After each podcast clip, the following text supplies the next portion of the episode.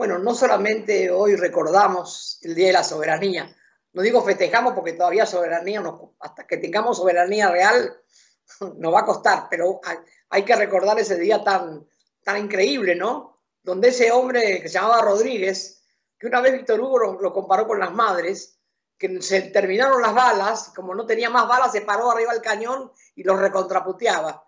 Dice que como las madres no teníamos balas, puteamos a todo el mundo cuando nos llevaron los hijos. Bueno, acordándonos de ese día tan importante, eh, no nos dimos cuenta, o algunos no nos acordamos, que hoy hace 71 años que Perón decidió que la universidad famosa, carísima, que había en Buenos Aires para una élite, fuera para todos. O sea, le sacó todo lo que había que pagar, la hizo totalmente popular, decidió que había que hacer universidades en otros lados para que los hijos de los pobres pudieran estudiar, hace 71 años. Y todavía estamos discutiendo, o todavía hay que escuchar, no discutir, no le discutimos, escuchamos voces nefastas que quieren seguir haciendo como la reta una élite de la educación. Los pobres estudian en un galpón. Y además de ellos no se puede sacar nada, como dijo Macri, o la Vidal. Y nosotros sabemos que los grandes genios que tenemos hoy en nuestra ciencia han sido hombres que han venido de hogares muy humildes y que se han dedicado a la ciencia, a la investigación, hombres y mujeres. Muchísimos de hogares muy pobres, donde el primero que estudió fueron ellos. Gracias a que Perón hace 71 años dijo, basta de educación privada. La educación tiene que ser para todos, gratis para todos, libros para todos, y armó un revuelo que ni les cuento. Y como fue tan grande, no nos acordamos. Y anoche, escuchando la radio, escuché a alguien que lo sí lo recordaba. Con mucho amor, dije, bueno, mañana, el mateando, lo voy a empezar con eso. Qué hermoso que la educación sea para todos. De verdad, para todos. Y que las minas que estudiaron con que con los alemanes, con los nazis, junto con la reta, todos tienen que renunciar no solo la mina, la reta que es peor que la mina porque la sostiene y la defiende. Así que desde aquí pido la denuncia de la reta y de la mujer esta ministra, que son dos basuras que piensan con una cabeza de mierda como tienen ellos siempre la cabeza. Qué lindo los guanteando, tienen tantas formas diferentes que hemos inventado. Y estos últimos guanteandos, estos reportajes tienen no sé, la gente nos espera con mucha ansiedad. Y bueno, cuando se enteren con quién vamos a estar hoy, muchos millones de personas van a estar contentísimos. Él es nuestro amigo, nuestro compañero, poeta, cantautor, escritor, humilde, sincero, nunca pide nada cuando va a cantar. Ni silla pide, ni sonido. Si hay, hay, no. Para nosotros es un honor presentarlo. Un honor que estén mateando. Víctor Heredia, ¿cómo estás, corazón? Yo quiero que la gente te conozca en, en otras partes que te estoy conociendo con este hermoso programa educativo, formativo, interesante que haces por Radio Nacional. Eso lo vamos a hablar después. Pero ahora queremos que, bueno, te presentes, digas lo que quieras. Y yo te hago la primera pregunta. ¿Desde cuándo haces poesía?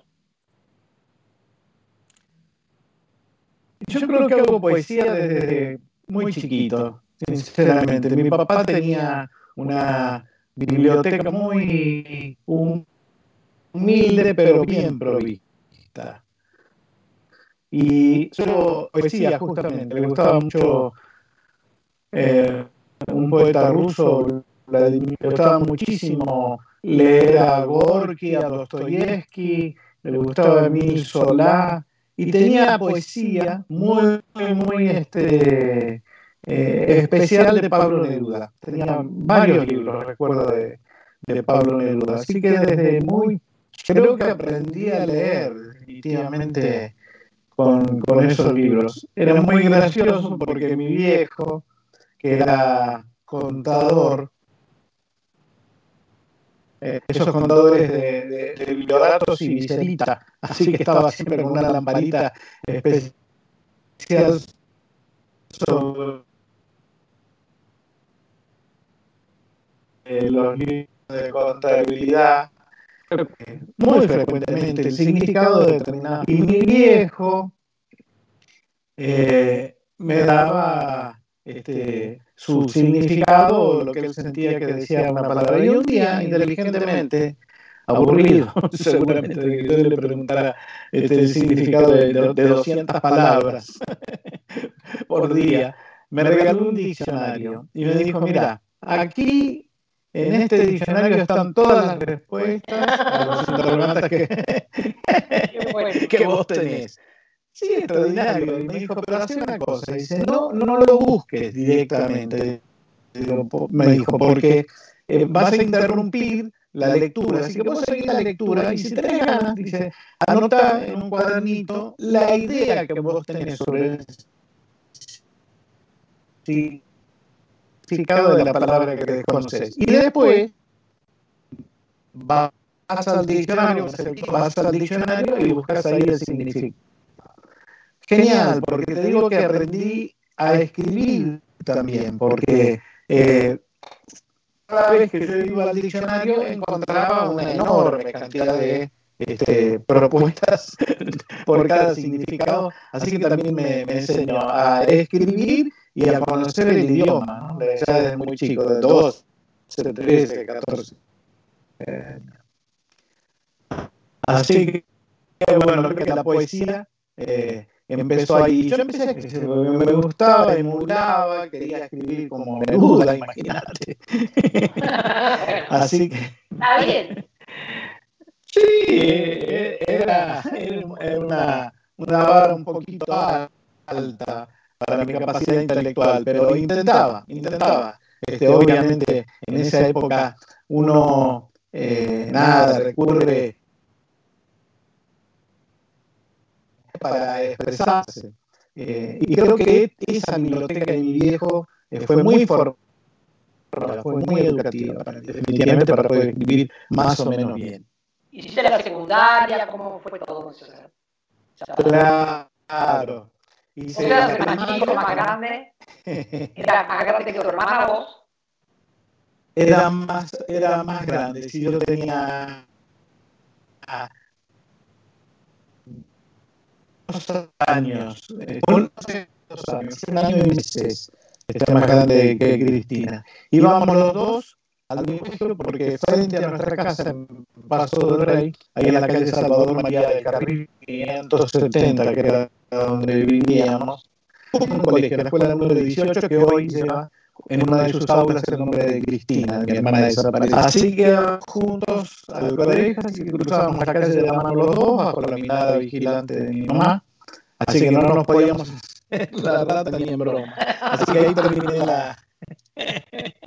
Así que ahí terminé la primaria y la, la, y la hice en la escuela Dorrego en el Colegio de Orrego, el, el, famoso Nacional de Morón, en justamente en, en Morón. Y después inicié la universidad, que realmente no me fue bien porque yo ya había empezado eh, a cantar y tenía cierto predicamento entre la gente, había ganado uno o dos concursos, empecé a grabar, Así que con algunas pocas materias de segundo y de tercer año, el artista se llevó por delante del estudiante y dejé la carrera de letras, justamente que lo que había empezado en la facultad.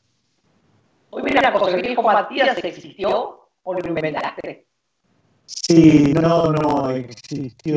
Y vos sabés que siempre cuento una anécdota sobre cómo escribí esa canción, porque mi viejo, que tenía que trabajar hacía mucho los días de lluvia, de tormenta, me pedía que lo acompañara a la estación de paso del rey, se ponía unas botas larguísimas y porque cuando llovía que se transformaba en un barrial. Para no ensuciarse los pantalones, y se ponía esas botas. Y yo iba con él al trotecito al lado de él, con una caja donde, se, donde llevaba bien guardaditos los zapatos lustrados del viejo. Así que cuando llegaba a la estación, sí, genial, se cambiaba eh, las botas, se ponía los zapatos y se iba. Y esos días, siempre lo cuento, ¿no? Específicamente esos días. Ese viejo, el viejo Matías, un, un mendigo, un linchera, se refugiaba ahí en la estación de, de Chiapas de Paso del Rey. Yo era muy chiquito, tendría 10, 11 años en esa época. Y como todo niño frente al dolor, frente a la tragedia humana, frente al descubrimiento de la pobreza, de la marginalidad, lo borré. Me lo borré de la cabeza, me lo saqué de la cabeza. Así que nada, seguí toda mi vida y el viejo Matías para mí desapareció. Y un día, a los 21 años, estaba buscando la guitarra, componer una canción de amor. Yo quería hacer una poesía de amor para una noviecita que tenía y me apareció de golpe la imagen, la memoria, la memoria es este, fatal a veces, ¿no? Y a veces es este, extraordinaria, como en este caso. Y de golpe encontré el re mayor y empecé a escribir y me, y me salió aquello de la lluvia del viento de dos hermanos corriendo furioso por el terraplén y en un banco oscuro mojado me vino a la memoria. Una maravilla. Bueno, y yo siempre le cuento a la gente que de aquella intención de escribir este, una canción de amor sin querer, mirar lo que hizo la memoria, ¿no? me ayudó a escribir, yo digo, no siempre, la, una de las mejores canciones de amor de toda mi vida. ¿Y, y has escrito muchas canciones de amor? Sí, sí, pero mira, las, las, las que son muy, muy conocidas específicamente tienen mucho eh,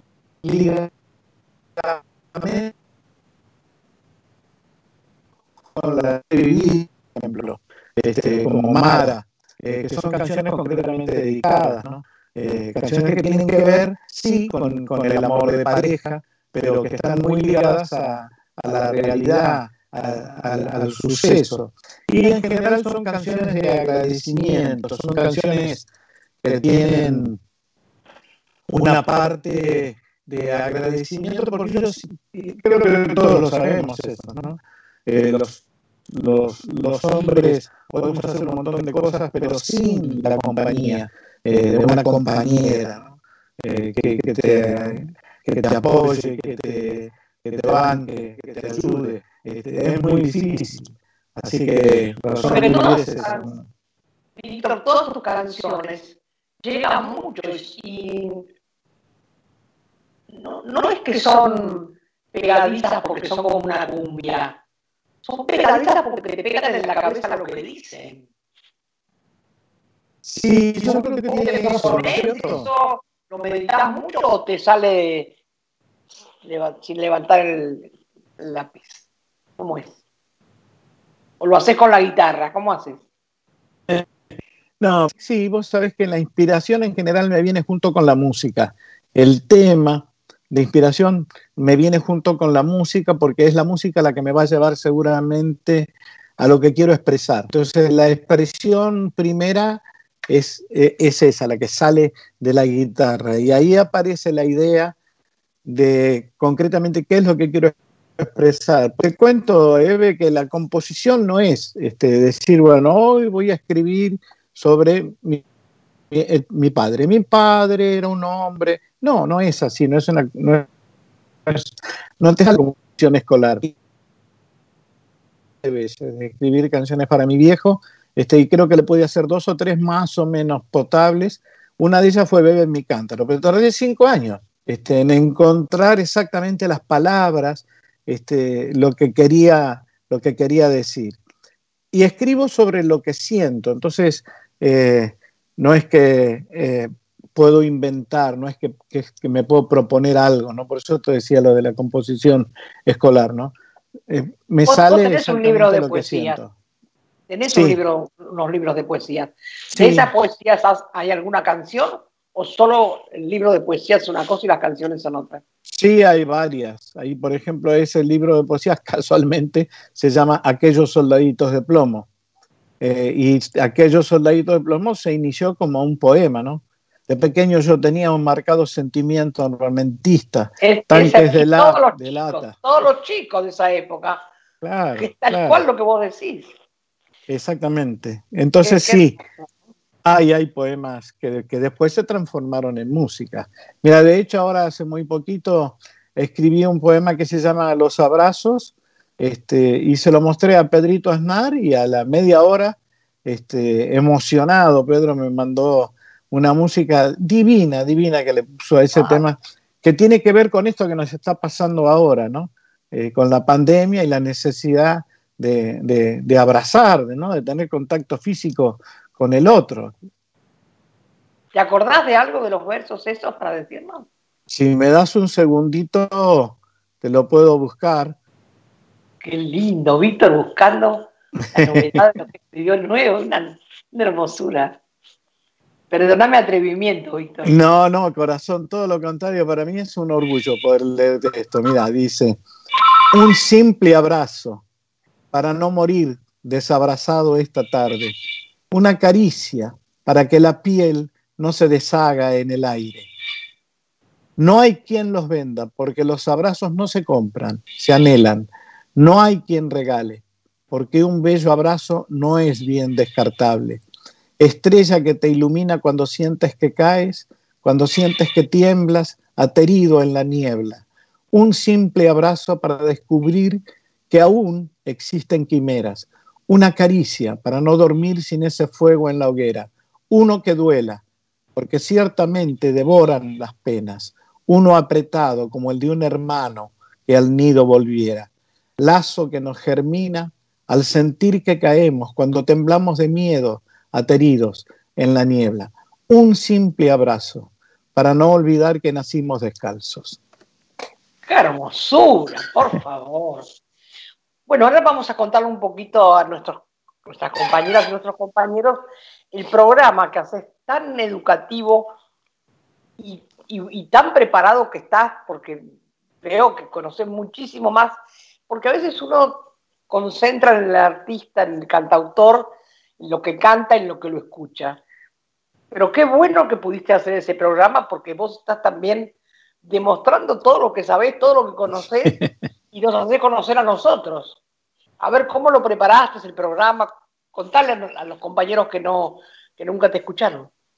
Mira, la idea del programa está basada justamente en un ensayo eh, de música, un ensayo literario sobre música que yo escribí hace siete, ocho años atrás que se llama La canción verdadera. Y así se llama el programa. Y está basado justamente en, la, en el reconocimiento que uno tiene como, como, como par de los otros, del otro. Este, hace poquito le hice el programa al Nano Serrat, ¿no? Y en relación a una pregunta, no una pregunta, sino a una afirmación que yo hice en relación a la eh, el sembrado que ha dejado, ¿no? la siembra que, que él ha dejado en muchísimos autores y compositores del mundo que lo reconocen como una especie de tutor, ¿no? de padre ha, que, ha mostrado cuál es el camino de la poesía dentro de la canción. Él me dijo algo este, extraordinario que tiene que ver con esto. Me dijo, si yo no hubiera tenido la posibilidad de escuchar, de conocer y de apoyarme en aquellos a quienes admiraba, no hubiera sido lo que soy. Y vos sabés que es, extraordinario eso, porque es exactamente lo que yo siento. Ninguno de nosotros nació de un repollo. Todos hemos, escuchado este, voces, hemos leído poesías, como recién te contaba, hemos tenido artistas a los que admiramos. Este, y entonces, ¿por qué eh, ponerlos a de la biblioteca y guardar. Así nació la idea de la canción verdadera y empecé por los que conocía, este, mis, amigos de, ruta, eh, Armando Tejada Gómez, este, Alfredo Citarrosa, Biglietti, eh, César Isela, eh, Silvio Rodríguez, Pablito Milanés, el Nano Serrat, Peteco Carabajal. Y así fui cada vez más avanzando, avanzando, y de golpe, por necesidad del programa, lo que me impulsaba era conocer un poco más de sus vidas. Así que me nutrí de reportajes que les habían hecho a ellos, de Wikipedia, que en este caso, aunque falle en algunas cuestiones, sirve, o sea, de la información que hay sobre cada uno de ellos. Y me metí también en la discografía y busqué, no la que todos conocemos, sino aquella discografía que es menos conocida, que es la que está a veces en, en algunas plataformas digitales, que son los vivos, los conciertos en vivo, porque ahí se ve la carnadura, ahí se siente la potencia de un artista frente a su público y se ve la, respuesta de, la gente.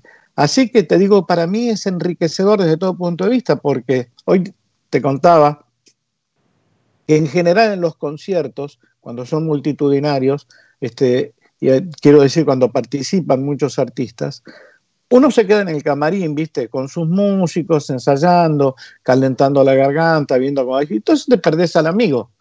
Te lo perdés a León, te lo perdés a Fito, te lo perdés a Charlie, porque mientras ellos están cantando o viceversa, eh, vos estás en el, en el camarín y viceversa, cuando vos estás cantando, ellos están en el camarín.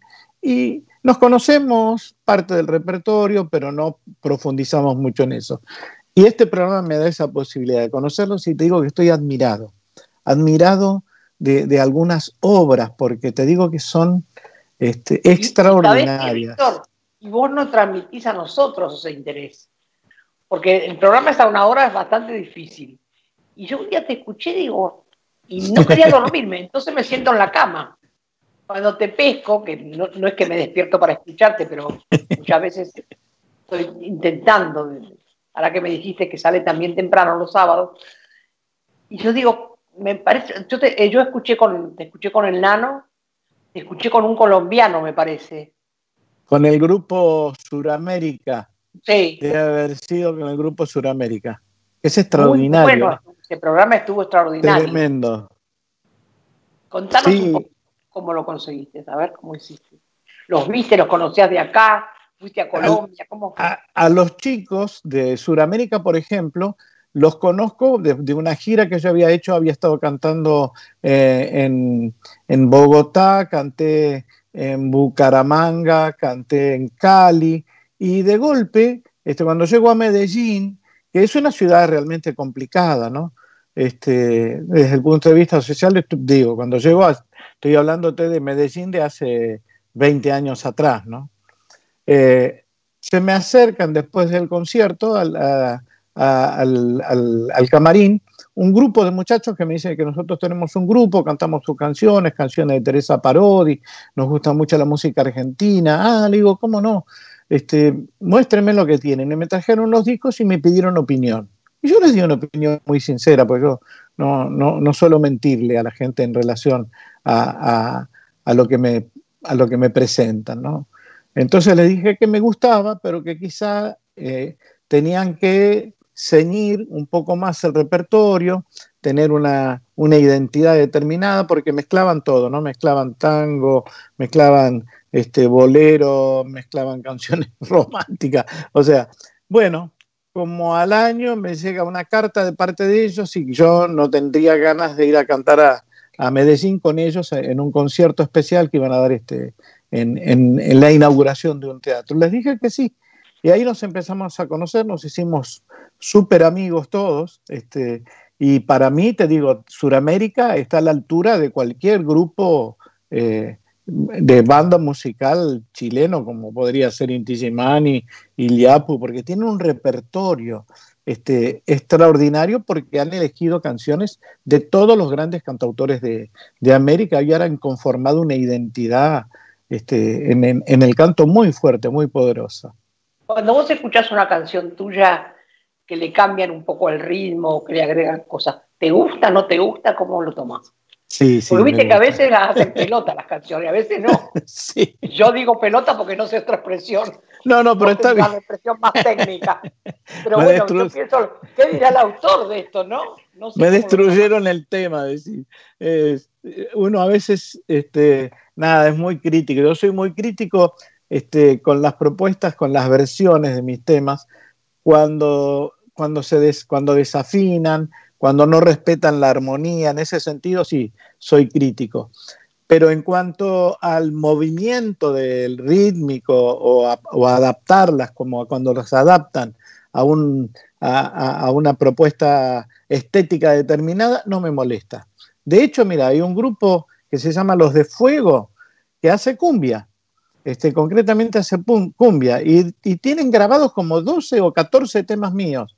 Este, incluso temas muy poderosos como Todavía cantamos, como Sobreviviendo, como Razón de Vivir. Sobreviviendo con cumbia, no, Sí, sí, sí. Te digo que es impresionante, impresionante. suena? Y suena a cumbia.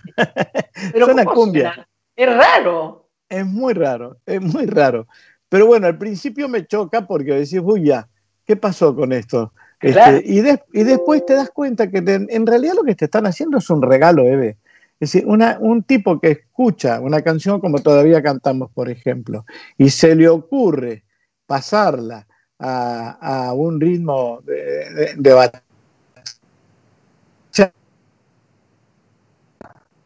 o a un ritmo mientras respeta la letra, lo que está haciendo es proyectarla en otro ámbito, en otro lugar donde generalmente ese tipo de poesías no, no se escucha.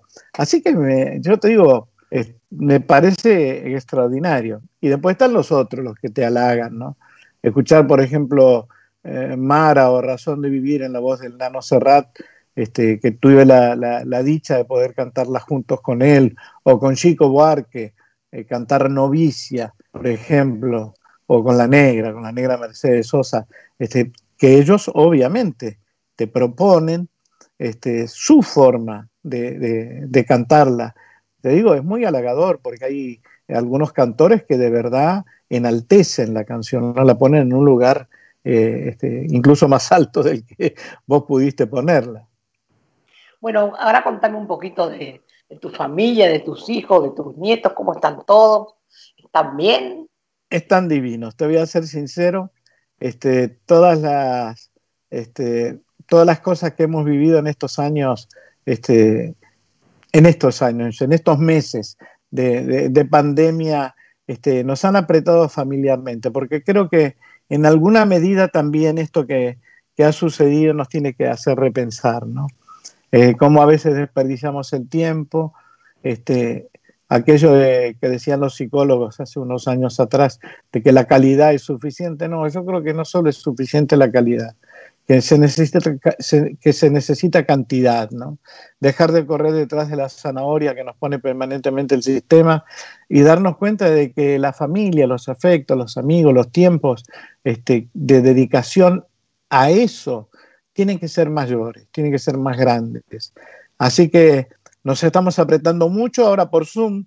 Este, vos sabés que, bueno, yo soy de, adulto de riesgo, así que eh, a los nietos los veo por ahora, los veo de lejos, pero los veo. Este, nos permitimos este, que se acerquen, yo estoy con barbijo, con alcohol permanentemente, están todos bien. ¿eh? Bueno, me alegro, me alegro un montón. Bueno, yo mm, no sé si vos este, eh, tomás en cuenta, me imagino que sí, a lo mejor que sí, cómo, cómo tus canciones no pasan de moda. Porque hay, hay, hay gente que escribe cosas muy lindas, pero tus cosas, no sé si de moda, no, queda bien esa palabra, son siempre vigentes. Porque estamos bien o porque estamos mal, pero uno siempre encuentra la vuelta para que tus canciones sean para el momento. ¿Cómo, cómo logras eso? Mira, yo creo que. ¿Lo propones o te salen del, no. En general uno escribe para una coyuntura determinada. yo, por ejemplo, qué sé yo, informe de la situación, la escribí en el 78. ¿Para qué? La escribí desde España, en pleno exilio, para denunciar lo que estaba pasando durante la dictadura en la Argentina. La grabé en el 82 para eso, porque antes, justo antes de que caiga la dictadura, la grabé en un disco que se llama Puertas Abiertas, Puertas Cerradas. Y de golpe esa canción después tuvo momentos este, de, muchísima vigencia en distintas situaciones sociales y políticas que vivimos, porque el contenido de la canción este, sigue siendo el mismo, pero se repite en la realidad aquello que yo denuncié o aquello que yo critiqué. Eh, pasa lo mismo con Todavía Cantamos. Todavía Cantamos parecía que era una canción absolutamente local porque es una canción escrita por un argentino para la desaparición forzada este, de, compañeros y de familiares eh, argentinos y de golpe me llaman de México este, 20 años después, ¿entendés? Para pedirme permiso para que madres de, México, de familiares que tienen hijos desaparecidos, este, la puedan utilizar en su organismo. Es decir, yo creo que es la realidad la que les impone esa vigencia, sin ninguna duda.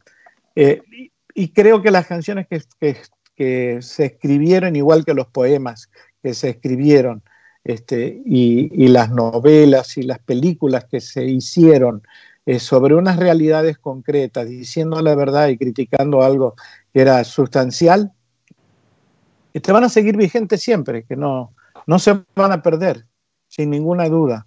Así que creo que, digo, no, no es culpa mía, es culpa de la realidad. Bueno, no. Como le dijo. No es culpa, es, es, tenés una, una, concepción muy poética y muy profunda. Por eso las canciones tuyas. Es como le dijo un día Picasso, es como le dijo un día Picasso a los, a los fascistas, ¿no? cuando lo, lo increparon, le dijeron, ¿hizo eso? Señalando el Guernica, ¿no? nada menos. Y Picasso los miró y le dijo, no, lo hicieron ustedes. Bueno, corazón, llegó la hora, nos tenés, te tenés que despedir, decir lo que quieras para los que te están escuchando, que te quieren tanto todos. Bueno. Queremos tanto todos. Qué lindo. Bueno, muchísimas gracias.